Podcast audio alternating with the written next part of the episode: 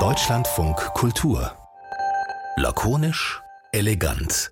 Der Kulturpodcast. Heute mit Christine Batti und mit Emily Tumi. Wieso bist du eigentlich in Berlin, Emily? Du könntest auch in Leipzig sein, weil dein Steckenpferd und auch berufliches Spezialgebiet ist ja eigentlich Film und Serie. Mhm. Und du könntest auf dem, auf dem Doc Leipzig, sollte man vielleicht eher sein, sagen, ein Dokumentarfilmfestival. Und du könntest deswegen da sein, weil heute ist nämlich welcher nochmal? Der 12. Oktober und in dieser Woche läuft dieses Festival. Ja, ich wäre auch total gerne da, aber weil ich nicht da sein kann, habe ich gedacht, machen wir uns doch einfach die Freude und äh, sprechen hier über das, was in Leipzig gerade zu sehen ist. Auf diesem Dokumentarfilmfestival war nämlich äh, unter anderem ein richtig toller Dokumentarfilm zu sehen, der das Festival auch eröffnet hat. White Angel, das Ende von Marinka heißt der. Darin sehen wir Aufnahmen von so einer Helmkamera eines Polizisten, der mit seinem Kollegen in einem weißen Transporter, deswegen eben auch weißer Engel, Menschen aus dem Dorf Marinka holt. Und Marinka gibt es nicht mehr, das liegt in der Ukraine und äh, damals damals verlief eben die Kampffront durch dieses Dorf und ähm, der Journalist Arndt Ginzel hat sechs Monate nach den Aufnahmen mit den Überlebenden und auch diesen Polizisten gesprochen und daraus eben einen Dokumentarfilm gemacht. Und der, das Thema Ukraine steht auf diesem Festival sowieso im Mittelpunkt und wir aber gleichzeitig nicht nur über Dokumentarfilme, die sich mit der Ukraine beschäftigen, sprechen können, sondern ja parallel auf Bilder schauen, die aus Israel nach den furchtbaren Terrorattacken erstmal im Moment vor allem über Social Media vermittelt werden und jetzt auch Bilder aus Gaza. Also wir sind sind mit Bildern aus einer anderen Region auch noch äh, konfrontiert, die ja auch immer so ein dokumentarisches Moment haben. Also sie sind journalistisch, sie sind abbildend, sie müssen dann verifiziert werden, aber sie tun natürlich was, was der Dokumentarfilm mit viel Abstand später dann eben auch tut. Wir könnten eigentlich jetzt nur über Arndt Ginzels Film reden, aber vielleicht können wir ihn eben auch als Dokumentarfilmer und auch als Reporter, der an vielen Teilen der Welt schon unterwegs war, mal fragen, was denn eigentlich Bilder, diese sogenannte Macht der Bilder in aktuellen, aber auch in in vergangenen Konflikten eigentlich kann. Und deswegen ist der Arndt da. Hallo Arndt. Hallo, schön, dass ich äh, bei euch sein kann. Ja, und wir über den Film reden und über Bilder aus dem Krieg. Ähm, Schwerpunkt Ukraine in Leipzig, haben wir gerade schon gesagt. Jetzt brennt ja die Welt an anderer Stelle im wahrsten Sinne des Wortes in diesen Tagen. Welche Rolle erstmal spielt denn diese Aktualität für das Festival, vielleicht auch für Gespräche unter den Filmemachern und Filmemacherinnen und auch konkret für dich? Naja, ähm, Israel und dieser Terroranschlag ist ja quasi regelrecht reingeplatzt in, äh, in dieses äh, Festival. Bis dahin war die Ukraine ein, ein zentrales Thema, was, was viele Kolleginnen und Kollegen beschäftigt hat. Und ähm, äh, so, so, so dass im Prinzip Israel im Augenblick noch gar nicht die, die Rolle für das Festival spielen kann, ähm, weil es einfach die Filme noch gar nicht gibt dazu. Der Vorteil vom Dokumentarfilm ist, dass es mit ein bisschen Verzögerung äh, stattfindet, alles. Das heißt, ihr habt ein bisschen mehr Zeit, darüber nachzudenken, welche Bilder nehme ich, welche Bilder nehme ich nicht. Und äh, der Film, der von dir jetzt da zu sehen ist, White Angel, der beginnt auch mit so einer Triggerwarnung, also dass die Bilder traumatisieren können oder auch retraumatisieren können. Wir sehen ja auch ganz viel von dem Material, was du bekommen hast, nicht. Allein schon, weil die Aufnahmen ja von Frühling bis Oktober Oktober 2022 entstanden sind. Und ähm, da frage ich mich natürlich, wie du dich da entscheidest, welche Bilder du nimmst und welche Bilder wir vielleicht eben auch nicht sehen können, weil sie einfach äh, dann doch zu schlimm wären. Das ist natürlich bedingt auch durch den, durch den wie soll man sagen, Produktions- und Rechercheprozess. Ähm, wir hatten am Anfang eine, eine Festplatte mit 40 Stunden Material äh, Material, was nicht nur aus Marinka stammt, sondern auch aus Ortschaften außerhalb von Marinka. Und einer der für mich wichtigen Fragen äh, am Anfang war natürlich zu prüfen die Authentizität, ähm, mir die Frage zu stellen, wo ist was aufgenommen worden. Ähm, ich hatte ja jetzt nicht ständig den Draht zu den Polizisten, das ist ja immer ein bisschen schwierig von, von Leipzig vom Schreibtisch aus. Und dieses Überprüfen und Einordnen war erstmal für mich eine, eine, eine ganz entscheidende, grundsätzliche Frage. Und herauszufinden, was, was möchte ich eigentlich erzählen? Und es war relativ schnell klar, dass es eine, eine Chronik wird, dass wir chronologisch erzählen. Und die zweite Frage war, also eigentlich war das gar keine Frage, sondern es war von Anfang an klar, dass wir mit Opfern, mit Überlebenden sprechen müssen. Dass wir die Menschen, die wir dort sehen, aus dieser Opfersituation auch ein Stück weit raus, rausholen und ihnen ihre Deutungshoheit wieder zurückgeben über das, was da passiert ist. Das heißt, ähm, in, in erster Linie haben wir natürlich gesehen, dass wir Fälle erzählen können von Menschen, die, die wir auch interviewen können. Und im zweiten Schritt, das war halt ja auch so eine Kollektivarbeit, ähm, haben wir uns versucht, da quasi ein Stück weit zu nähern, dass wir eben nicht, ähm, dass wir nicht die Würde unserer, unserer Interviewpartner und der Menschen, die wir dort sehen, verletzen. Und Ethik ist ja immer so eine, so eine Sache, das ist ja keine mathematische Gleichung, sondern sich dem Anspruch, ethisch zu handeln, zu nähern, bedeutet einfach letztlich ein Diskussionsprozess. Beim Film ist es ja Gott sei Dank so, dass man im Schnitt sitzt mit mehreren Kollegen und sich das Ganze auch hinzieht. Das sind jetzt keine Prozesse, die innerhalb von einem Tag abgeschlossen sind, sondern der Schnitt hat ja schon Wochen, ach eigentlich Monate gedauert. So dass ich denke, wir haben am Ende eine ganz gute Lösung gefunden. Das ist ähm, wirklich auch interessant an dem Film, weil, wie Emily vorhin schon gesagt hat, also das sind eben Kopfkamerabilder. Also der Polizist, Vasil Pieper heißt der, hat diese Kamera auf seinem Helm, auf dem Kopf. Äh, man sieht quasi alles aus seiner Perspektive. Teilweise hält er die auch so in der Hand, dass es so ein bisschen so ein typisches Insta-Reel-Moment gibt. Also er ist dann im Fokus und erzählt was. Und da musste ich tatsächlich auch dieser Tage nochmal darüber nachdenken, weil ihr habt natürlich dann diese Bilder kuratiert, wie du gerade schon geschildert hast. Parallel aber sind wir jetzt natürlich im Internet ständig äh, mit unkuratierten Bildern eben auch dieser Art konfrontiert. Also die uns direkt live, einigermaßen live, nur wenig Zeit versetzt, eben auch von einzelnen Menschen erzählen, die äh, die Schauplätze der, der Eskalation in der Ost und so weiter besuchen oder uns etwas erzählen das klar hat der Dokumentarfilm diese, diesen Abstand und kann dann eben genau das machen, was du sagst, über Wochen aussuchen und schneiden und gucken und so weiter. Aber allein diese Anmutung der Erzählperspektive guckst du dir dann schon auch was ab, wie erzählt wird, inzwischen auch über Social Media und hast dann quasi noch den Vorteil, das zu verifizieren und nochmal in eine Art von Dramaturgie zu bringen. Ich glaube, ich glaube nicht, dass, dass äh oder nicht bewusst, dass mich Social Media da an der Stelle irgendwie beeinflusst hat, ähm, sondern was mich gepackt hat an diesen Bildern war diese unglaubliche Nähe äh, eines Retters, eines, eines Menschen, ähm, der, der um jedes einzelne Leben kämpft. Und damit verbunden eine Wahnsinnsnähe zu den, zu den Überlebenden, zu den Einwohnern von Marinka und ihrer Geschichte. Ich glaube, das, das war das, was mich so angesprochen hat. Hm. Und, aber, aber Social Media war es nicht. Nee.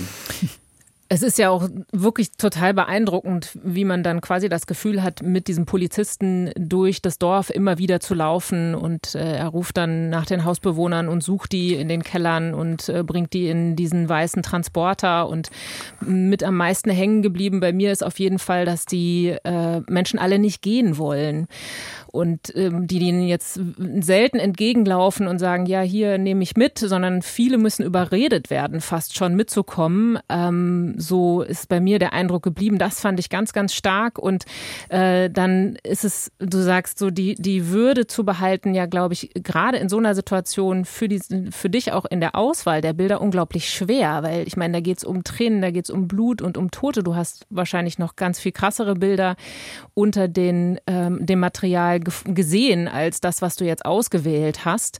Na, ich muss da beispielsweise an so eine Frau denken, äh, die wir sehen, deren äh, Hosenbein aufgeschnitten wird, um eben eine Wunde zu versorgen und eine andere, die in so einer Ecke kauert, während äh, der Partner nebenan unter den Trümmern gestorben ist. Und das ist schon total krass zu sehen. Aber wie, wie ist das dann, die, die, wo ziehst du denn so eine Grenze? Also selbst wenn du sagst, okay, mathematisch kann man da nicht dran gehen, aber irgendwo muss ja die Entscheidung getroffen werden?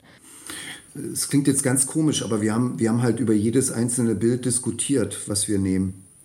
Ähm, und da, wo wir alle das Gefühl hatten, das geht jetzt zu weit, also das ist unnötig. Ähm, es reicht eine Andeutung. Also bei der, bei der Frau, deren Mann beispielsweise unter den Trümmern ähm, der Küche getötet wird, da sieht man, da gibt es natürlich ganz andere Bilder noch, die, die wir den Zuschauern und den, den Menschen einfach äh, vorenthalten, mhm. weil, weil wir der Meinung sind, dass das ist einfach unnötig.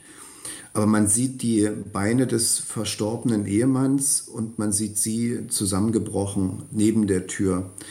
Das ist natürlich eine Ikone, die diesen Krieg für mich und das Leiden dieser Zivilbevölkerung eigentlich ganz gut äh, darstellt diese Würdefragen, die auch Emily gerade aufgeworfen hat, die sind so wichtig aus der Dokumentarfilmperspektive und, und ich wäre wirklich an vielen Stellen sehr gerne bei euren Diskussionen dabei gewesen, weil das ja genau, also da, das ist ja die Essenz von allem und es gibt Momente im Film, bei denen die Bilder schwer erträglich sind und mir dann natürlich dann trotzdem, weil ich jetzt eben da auch in dieser ganzen anderen Welt gerade mit den aktuellen Ereignissen rumhing, mich dann gefragt habe, warum berührt es mich dann in dem Dokumentarfilm, während gleichzeitig im Social Media äh, Thread ganz viele schrecklichste kleine Videoschnipsel an mir vorbei vorbeifliegen. Das hat, glaube ich, ein bisschen was damit zu tun, weil ich beim Dokumentarfilm natürlich weiß, das ist jetzt eine Botschaft, du oder dein Team oder ihr habt diese Bilder ausgewählt. Das hat eine ganz andere Vehemenz, weil ich in der anderen Bildwelt natürlich ständig denken kann, ja, vielleicht stimmt es nicht oder weiß nicht, ist es Propaganda oder soll ich es ernst nehmen oder soll ich nochmal nachrecherchieren? Und diesen Unterschied finde ich tatsächlich ähm, deutlicher denn je gerade zu sehen, gerade in diesem Aufeinandertreffen von deinem Film und von dem, was parallel passiert. Wie guckst du denn auf diese Bildentwicklungen dann wirklich in Social Media? Weil sie sind ja auch, wie gesagt, auf eine Art dokumentarisch, aber haben eine ganz andere Aussage, obwohl sie manchmal ähnlich schreckliche Bilder zeigen. Ich glaube, dass das Hauptproblem ähm, bei den vielen Videos, die wir über Social Media bekommen, ist, dass es halt nicht, ähm, dass es keinen Kontext gibt oder oftmals der Kontext fehlt, dass es nicht eingeordnet wird, dass es manchmal den Krieg ästhetisiert. Also gerade diese, diese Drohnenaufnahmen, wo ich ja nicht wirklich das Leid sehe, was äh, dieser Krieg mit sich führt, sondern manchmal noch mit einer Musik unterlegt, ähm, sehe, wie, wie eine Drohne irgendwo in den Panzer reinstürzt. Das ist das, was ich beispielsweise sehr schwer ertragen kann. Und trotzdem sehe ich mir das natürlich an, weil mich interessiert beispielsweise äh, jetzt mit Blick auf die Ukraine, wo, wo bewegen sich jetzt gerade die, die ukrainischen Truppen? Wie weit sind die im Süden vor, vor, vorangekommen? Wo ist diese Aufnahme entstanden? Und dafür belegen manchmal diese Aufnahmen etwas, aber oftmals verharmlosen sie das, das tatsächliche Leiden. Und schaust du jetzt dann anders auf die Bilder, die äh, Christine jetzt gerade erwähnt hat, die so durch den Feed fliegen ähm, aus äh, Gaza oder Israel, weil du schon in diesen Kriegsgebieten, also jetzt nicht speziell Gaza oder Israel, aber in anderen Kriegsgebieten unterwegs warst und eben natürlich auch mit einer ganz anderen Brille quasi dir das Material anschauen kannst, als jetzt äh, ein, eine Laien wie ich, die noch nicht im Kriegsgebiet unterwegs war? Na, wenn ich sie mir ansehe, dann, dann meistens mit, mit, naja, mit, ein, mit einer Absicht, also ähm, oder mit einer Erwartungshaltung, etwas zu erfahren oder manchmal als, als Grundlage für eine, für eine Recherche, wo ich sage, ich, ich möchte einfach wissen, wo, wo ist etwas entstanden und wie ist etwas abgelaufen. Also gerade wie gesagt, Israel ist jetzt im Augenblick noch nicht, das ist für mich noch zu frisch, ähm, war jetzt einfach noch nicht das Thema für mich inhaltlich äh, oder journalistisch, mich damit auseinanderzusetzen. Aber alleine dieser, dieser Angriff auf, auf die jungen Menschen, dieser an, furchtbare Anschlag, zu verstehen, wie es dazu gekommen ist, sind eben manchmal einfach Bilder nötig, um, um das nachvollziehen zu können. Das ist wahrscheinlich aber, aus. Aber ich bin jetzt nicht ab, ich bin jetzt nicht abgestumpft. Also es ist jetzt nicht so, weil ich in, in Kriegsgebieten unterwegs bin, äh, bin ich jetzt irgendwie ähm, abgestumpft oder so. Also mein, mein oder unser Film, der macht mich bis heute fassungslos. Ne? Wenn ich da sitze, ähm, ich hab, mir geht's wie den meisten Zuschauern wahrscheinlich auch. Also es, es, ich habe manchmal das Gefühl, der Film frisst mich auf. Hm. Ja, das finde ich ehrlich gesagt eine total treffende Beschreibung. Ähm, die Frage, welche Bilder man auswählt, hat sicherlich mit einer Entscheidung für welches Grauen will man zeigen oder wo ist die Menschenwürde in Gefahr, wenn man dieses oder jenes Bild zeigt. Aber hat das auch für dich dann eine politische Dimension und wie wägst du das ab? Naja, ein Teil unserer, unserer Arbeit oder so verstehe ich zumindest meine Arbeit besteht ja darin, dass ich auf Grundlage von Recherche, von Fakten mir auch eine Meinung bilde, ähm, auch eine Haltung entwickle. Und ich denke auch, dass es unsere Aufgabe ist, ähm, meinungsbildend zu sein. Bei dem Film, ähm, bei White Angel, ähm, erzählt der Film für sich. Der ist aus meiner Sicht hochpolitisch, ohne das explizit zu sein. Die Menschen, die wir dort sehen, das sind überwiegend russischsprachige Ukrainerinnen und Ukrainer. Genau die Menschen, die Putin vorgibt, mit seinem Angriffskrieg schützen zu wollen. Und so gesehen enthüllt der, der Film natürlich ein Stück weit auch eine, eine, eine Kriegslüge. Du hast ähm, gerade schon erwähnt, dass es äh, schwierig natürlich ist, wenn es um so ästhetisierte oder ästhetisierende Bilder geht. Und das deine die Auswahl jetzt für diesen Film ist natürlich relativ klar gewesen, weil du diese Helmkamerabilder hast, äh, die eine ganz eigene Ästhetik haben. Ich würde sagen, mich hat das manchmal an Computerspiele natürlich erinnert. Bewegt man sich eben durch das Bild, weil man ja ähm, dieser Kamera quasi folgt äh, dem Blick des, des Polizisten. Ähm, und äh, es gibt aber auch andere Bilder. Du hast vorhin auch von ikonischen Bildern gesprochen. Und ich frage mich dann bei diesen Diskussionen, die ihr hattet, äh, gibt es, wo gibt es da, ja, wie, wie, wie entscheidet man dann sich gegen schöne Bilder in Anführungsstrichen?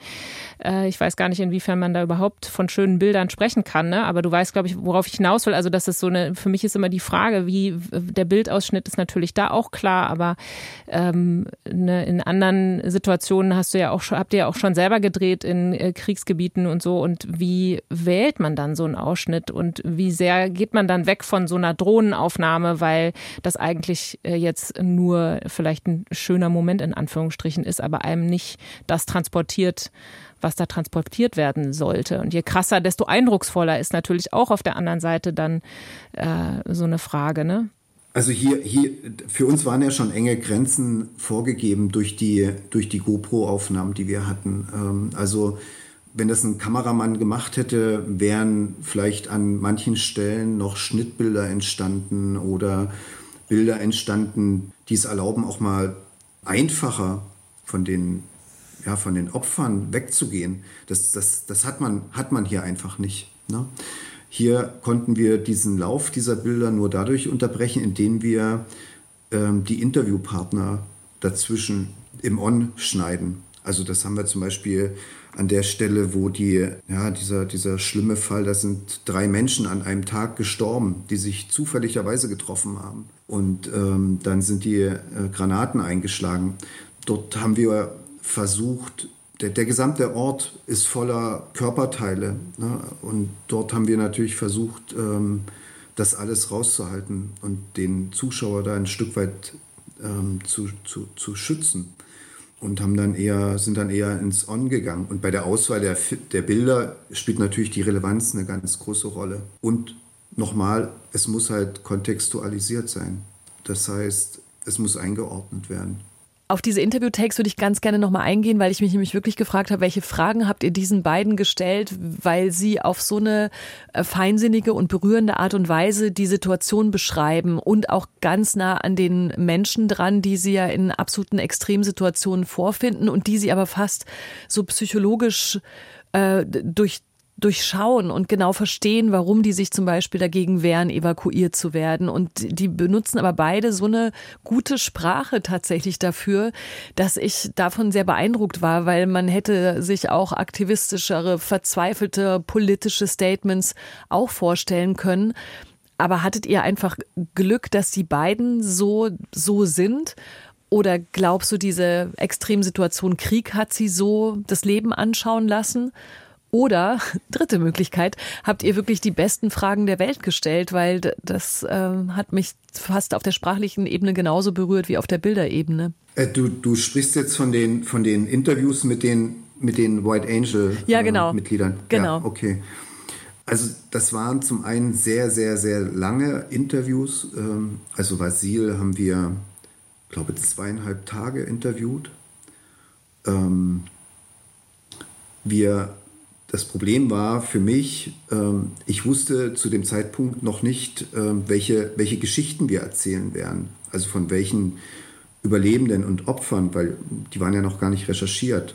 Das heißt, ich musste mit ihm wirklich fast jedes einzelne GoPro-Bild durchgehen und mir erklären lassen, wo ist was entstanden, was war das für ein Tag, ähm, wie hat er das äh, empfunden? Wie hat sich das, ähm, ja, äh, was hat er empfunden? Das brauchte ich eigentlich gar nicht fragen, sondern das kam einfach. Ich glaube, Vasil hat einfach das Talent, quasi seine, seine Empfindung auch wirklich in Worte zu kleiden. Bei Rustam, das ist der, der selber verletzt wird beim Einsatz und vorher sein Haus verliert der spricht natürlich nicht nur als Polizist, sondern mhm. auch als selbst Betroffener. Ne? Ähm, und ich glaube, dass, dass da diese, diese Sensibilität irgendwie herkommt und, und dieses, dieses, die Fähigkeit, das wiederzugeben, was, was beispielsweise Opfer oder Überlebende äh, empfinden. Ähm, ihr wart bei den ähm, Polizisten und den Überlebenden. Das heißt, da ist so ein bisschen Zeit vergangen. Und wie viel Zeit muss denn eigentlich vergehen? Also, weil in der einen Situation, was Christine auch vorhin jetzt schon angesprochen hat, dass da, dass die, äh, ne, die sprechen mit den Menschen in den Kellern und versuchen sie zu überreden und äh, sagen dann auch so, äh, im, im Off hört man sie, äh, wie sie sagen, ja, die Menschen in so einer Situation, die können, die sind nicht mehr in der Lage, klar zu denken. Man, die schreien die ja auch fast an, aber auf ganz liebevolle Art, was auch eine verrückte Situation natürlich ist. Und und äh, jetzt habt ihr die dann sechs Monate später für die Interviews äh, getroffen, also die Überlebenden genauso wie auch die Polizisten. Und ist diese sechs Monate, ist, ist, wie wichtig ist diese Zeit quasi dazwischen? Also hätte man das auch schon nach drei Wochen, nach drei Monaten machen können? Oder ist es auch wichtig, dass es sechs Monate sind? Weil gleichzeitig habe ich mich auch gefragt, äh, verblasst ja auch Erinnerung oder ne, aus, äh, es ist ja auch so, dass Menschen äh, Dinge anders in Erinnerung, schon unmittelbar unter Umständen ganz anders in Erinnerung haben, als es tatsächlich war. Und da, wie, ja, wie wichtig ist das quasi, nicht zu früh und nicht zu spät mit denjenigen zu sprechen, ähm, um valide Aussagen zu bekommen und gleichzeitig auch überhaupt die Möglichkeit zu bieten, dass man darüber sprechen kann. Weil jetzt beispielsweise bei Nahost ist ja das Gefühl, okay, jetzt ist es vielleicht noch zu früh, bestimmte Fragen zu stellen. Naja, ähm, das ist in der Tat eine Frage, die, die für mich auch ganz schwer zu beantworten ist. Äh, was hätte ich gemacht, wenn ich die Bilder vielleicht vergangenes Jahr im Dezember bekommen hätte? Ich glaube, ich hätte den Film auch versucht zu machen. Auch im, äh, wenn, der, wenn der Zeitabstand kürzer ist. Weil es, wie du, wie du ja schon sagst, es hat natürlich auch einen Vorteil, die Erinnerungen sind noch frisch. Andererseits ähm, haben natürlich gerade die Überlebenden ähm, die Möglichkeit, die Ereignisse ein Stück weit zu verarbeiten und ähm, sind dadurch in der Lage, auch überhaupt darüber zu reden. Und das ist wahrscheinlich wiederum der Vorteil, wenn man, wenn man zumindest einen gewissen Zeitabstand dazwischen hat. Bei Vasil und bei, äh, bei seinen Kollegen ähm, war mein Eindruck, die stecken noch so in dieser Routine, das machen die ja jeden Tag.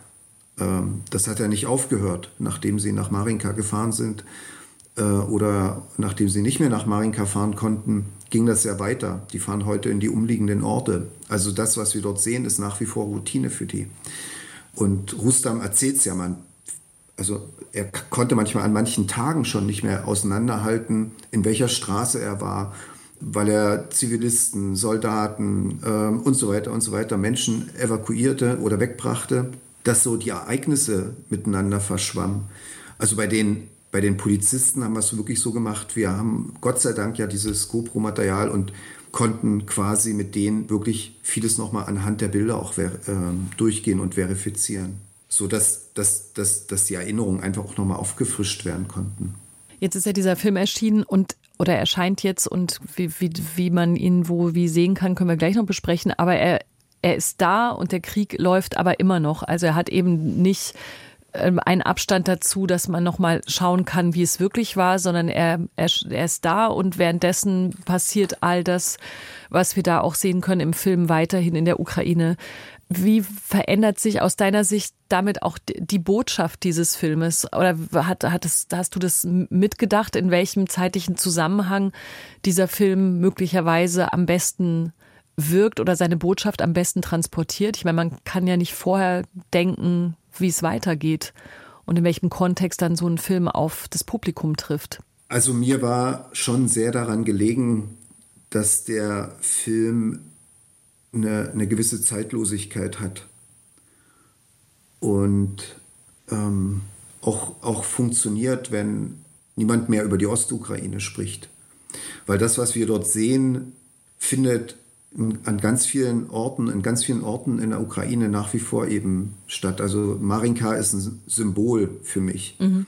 Ich meine, wenn man nach Bachmut beispielsweise schaut oder in, in den Süden der Ukraine schaut, dort verschwinden jeden Tag eben auch Ortschaften im Krieg. Insofern ist das ähm, eine, ja, steht Marinka stellvertretend für, für viele Orte. Glaubst du eigentlich, mhm. dass diese Helmkamera von Vasil auch ihm geholfen hat, dieses ganze Grauen zu also zu verarbeiten, also weil er sich damit natürlich auch in eine Art von Distanz gebracht hat. Emily hatte noch so ein super ähm, Zitat, kannst du das nochmal sagen vorhin? Ja, es gab, gibt auch einen äh, ukrainischen Filmemacher, der mir das erzählt hat, der auch äh, beim Doc Leipzig mit dabei ist und der sagte, äh, die Reaktion auf die Krise oder den Krieg, äh, für die ist eben ähm, nicht das, was wir kennen als Freeze, Fight or Flight, also einfrieren, kämpfen oder flüchten, sondern filmen. Ist dann der vierte Punkt quasi. Und genau. das, das fällt mir nur dann doch nochmal mit dem großen Bogen auch auf andere, äh, andere, ich will immer nicht Krisenherde sagen, ich hasse dieses Wort, ja, ja. aber ich, ihr wisst, was ich meine. Also, dass sozusagen dieses Film eben ja dann auch nicht mehr nur den Dokumentarfilmern und den Profis äh, obliegt, sondern dass auch das möglicherweise dieses Handy rausholen natürlich ein Antrieb ist, um eine Situation festzuhalten und zu dokumentieren und zu verifizieren, aber diese andere Ebene auch sich auf eine Art und Weise in dem Moment vielleicht in eine Art von Abstand und Distanz zu bringen, um das überhaupt zu ertragen. Also von, bei Vasil war es die Helmkamera, anderswo sind es dann vielleicht Handys. Ich, ich glaube schon, ähm, dass quasi die Verarbeitung eine, eine große Rolle spielt. Also zumindest mit Blick auf die, auf die Helmkameraaufnahmen. Ich glaube, Vasil hat versucht, aus etwas ganz Schrecklichem, aus einer ganz schrecklichen Erfahrung und aus ganz schrecklichen Eindrücken, ich sage jetzt mal ganz blöd, äh, etwas Konstruktives zu machen äh, konstruktiv in, insofern, er hat mir die Festplatte gegeben und hat mir gesagt, er will, dass die Menschen sehen, was er mit eigenen Augen, mit seinen eigenen Augen gesehen hat. Ich glaube, dass es ihm darum gegangen ist, dass dieses Grauen ähm, jenseits der Ukraine verstanden wird, was, was dort vor sich geht, dass das seine Absicht war. Ob er die Bilder selber noch mal gesehen hat in all der Zeit, bis wir quasi gemeinsam dann noch mal drauf geguckt haben, das weiß ich nicht. Da wird ihm wahrscheinlich auch die Zeit gefehlt haben. Aber ich glaube, da ist was dran. Ich glaube, dass es ein Stück weit um, um Verarbeitung auch geht bei ihm. Ja, der Film heißt äh, White Angel, das Ende von Marinka und er ist äh, jetzt auch schon am 9, ab dem 19. Oktober im Kino zu sehen. Also wenn wir aufzeichnen, dauert es ungefähr noch eine Woche. Ähm, vielen, vielen Dank dir, Arndt Ginzel. Äh, du bist der Regisseur von dem Film, dass du mit uns äh, gesprochen hast über all das. Ja, und im, ja, im Fernsehen wird er dann auch zu sehen sein. Ist auch eine ZDF-Produktion im äh, Februar nächsten Jahres, 2024. Vielen Dank. Das war Arndt Ginzel und das war nur fast diese Ausgabe von Lakonisch Elegant, denn wir haben da noch was für euch. Ja, einmal durchatmen müssen wir auf jeden Fall. ähm, und wenn ich auf das schaue, was du empfehlen willst, dann habe ich mich heute Morgen ein bisschen geärgert, dass ich den falschen Pullover angezogen habe, weil ich eigentlich total gerne Hoodies trage. Und äh, jetzt keinen Hoodie trage. Aber genau um beispielsweise den Hoodie geht es ja in der Podcast-Empfehlung. Die ist an mir nur so vorbeigerauscht, aber du kannst ein bisschen mehr dazu sagen, was Iconic eigentlich für ein Podcast ist, Christine. Genau, Iconic ist ein Podcast von unseren Kolleginnen von der ARD.